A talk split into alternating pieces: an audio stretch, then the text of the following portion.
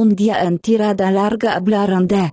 Eh, Rubén La Santa, eh, compañero que corrió conmigo en, en Atenas, eh, nos pregunta, dice, mi Vantage M eh, me da opciones de GPS más GLONASS, GPS más Galileo o GPS más Z, no, Q, 4, otra Q más y el símbolo de Batman o algo así. Bueno, bueno, ya pone eh, Q, Z, SS, ¿cuál recomendáis? Pues Y responde- otra cosa, ni respóndele. GPS ni pulso van muy estables y dan sub y bajas. Es normal en este modelo. Podéis rajar de él lo que queráis y hasta dar alternativas. Gracias. Responde, responde, ya que has leído. Eh, yo no tengo ni puta idea. Yo te pregunto a ti. O sea, eh, GPS. eh, y el ¿Tú caso qué- es que esta pregunta te la he hecho y no la recuerdo la respuesta. O ¿Tú sea, qué sí- o mi reloj y ya está. ¿Qué configuración tienes en tu reloj de GPS? Yo creo que tengo GPS solo. Vale, pues esto al final, GPS es la red eh, americana de satélites, GLONASS es la red rusa y Galileo es la red europea. O sea, sea- QZSS es la japonesa. ¿Esto qué quiere decir? Si yo tengo solo GPS, mi reloj se conectará a los satélites solo americanos. Si tengo eh, GPS más a otra cosa, se conectará a los americanos o si no tiene disponibles, también a los... Si hay más disponibles, a los rusos o a los europeos. Es decir, lo que me aumenta es el número de satélites disponibles.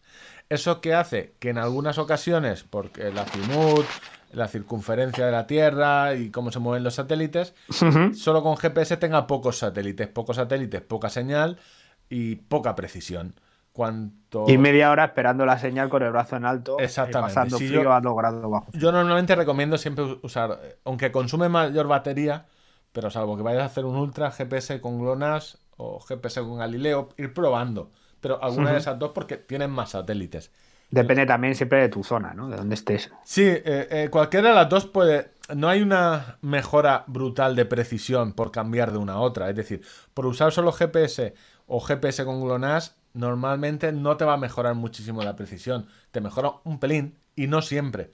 Pero yo siempre, eh, en todo caso, siempre recomiendo usar o GPS con GLONASS, eh, que es la. Con Galileo es que hubo un problema a principio de año con los satélites. O sea, eh, yo creo en un futuro aquí en Europa nos irá Bueno, mejor GPS. a con Galileo tuvo un problema grande. Pero Galileo, ¿cuál? Que lo quemaron. Pero vamos. Voy a hacer un trofeo al, al peor chiste. Llevas dos de dos. O sea. Entonces, Perdón, continúa, eh, sobre el Polar Vantage M, que a veces da cosas raras de Es que pulso. gilipollez, Dios mío. Te has dado cuenta tú mismo, ¿no? Sí, sí, es que. Porque, Continúa, por Porque favor, va. realmente no sabes si lo quemaron o no. Sí, sí. Este. ¿No se arrepintió después, Galileo? Eh, eh, justo ahí es donde está la leyenda urbana. Ni siquiera dijo eso. O sea, no, Pero se, bueno. no se arrepintió ni Lo lo, han perdonado, ya la han perdonado. Vale. Ya la han perdonado, así que no pasa nada. La perdonó al Papa. Esto estamos haciendo el descampado mal. Tirada larga se convierte durante unos segundos en otro podcast que recomendamos aquí los dos. Yo lo conocí de hecho por Ángel, el descampado. Y bueno, nosotros hemos hecho 30 segundos el descampado mal, porque hemos dado lo que nosotros solemos hacer siempre: datos mal, y con esos, o sea, o sea, realmente. Y con poca gracia. Sí, con poder. A Galileo lo quemaron, pero ya lo han perdonado. Ese era el resumen.